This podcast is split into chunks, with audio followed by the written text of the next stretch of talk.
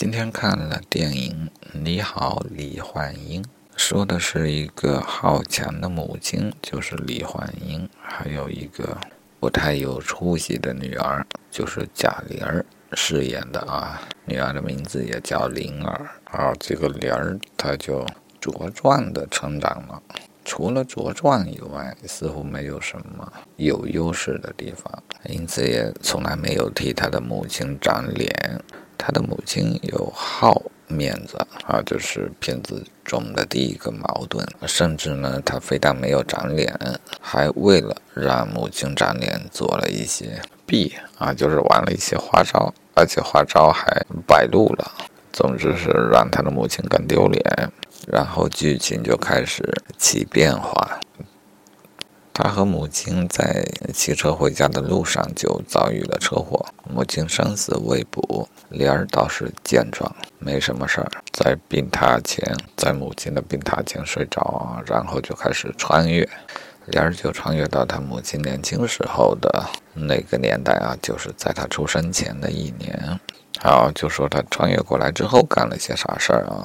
啊，作为一个心智健全的人啊，莲儿其实。一辈子都意识到，他每件事上都没有给母亲长脸，而他母亲又好面子，或许这是他终生的遗憾啊。对于莲儿来说，是终生的一份歉疚。于是他希望给他的母亲创造一个有头有脸的人生啊，他希望改变他母亲重要的人生抉择，让他的母亲过得更加得瑟一些啊。甚至于啊，在这里，莲儿就体现出了他超乎常人的一个决定。甚至于，他希望母亲能够找到一位更好的丈夫，去生育更好的女儿，让自己啊，就目的是为了让母亲的生活更加的幸福啊。到这里，意境就拔高了一个层次了，对吧？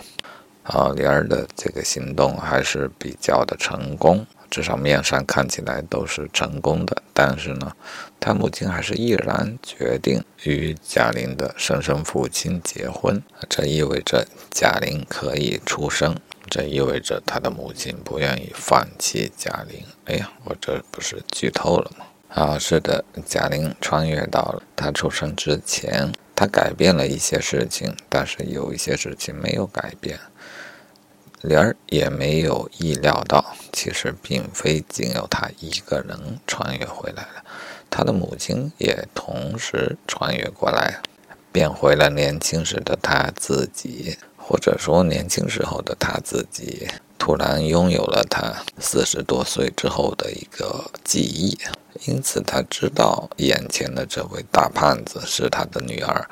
但是他装作不知道，莲儿呢也想尽办各种办法掩饰啊，编造出虚假的身份啊，这身份还不知道是谁编的呢，是他母亲帮他编出来的。莲儿借坡下驴就冒用了这个身份啊，于是他们俩装作表姐表妹的身份，其实是他母亲也拥有了将来的记忆，但装作是装作是年轻时候的样子。他配合着贾玲的啊玲儿的计划，但是在关键的时候，他选择了玲儿的父亲作为丈夫，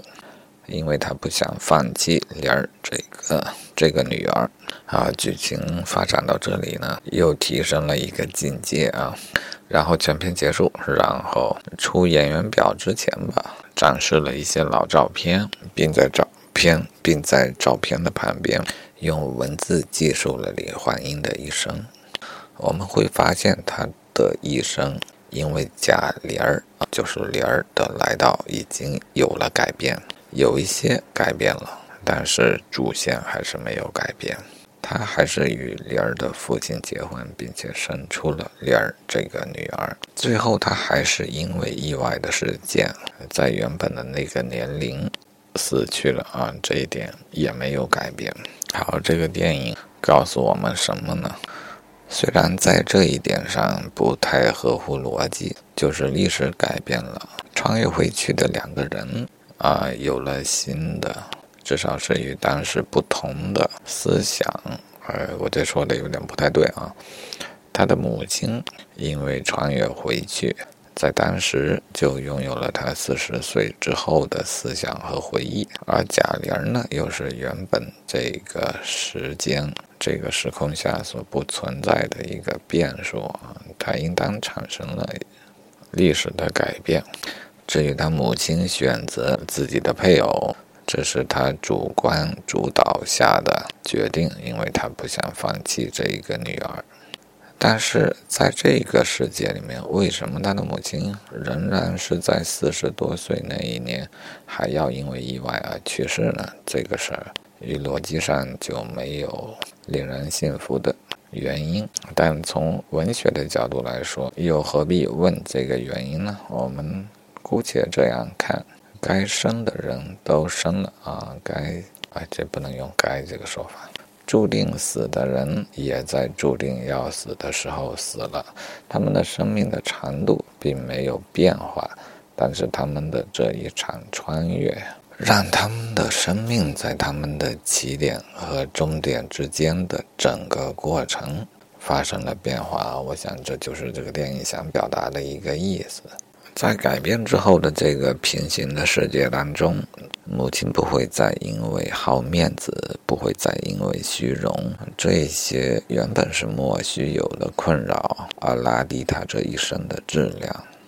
她还是拥有同样的一个女儿，她还是只能过同样的长度的生命，但是呢，这个过程却又与原本的生活大大的不同了。好，到这里我就不免在想啊，假如所有的人啊，包括他的亲人，都能一遍又一遍的重复的过他的生命，就好像我们哦，刚才拿的有点远啊，没录着啊，我就在想，如果每个人以及他们的亲人若可以重复的一遍又一遍的过他的生命，就好比一部电影，我们可以一遍又一遍的重温。甚至好比于打游戏的副本，我们可以一遍又一遍的重来。那么，我想没有人会选择骄傲或者虚荣、愤怒或是偏激、沮丧或是消沉等等等等。总之，我们不可能去选择那么一种失败的过法去完成自己的人生。我们会越过越有睿智，越过越体验到其中的快乐吧。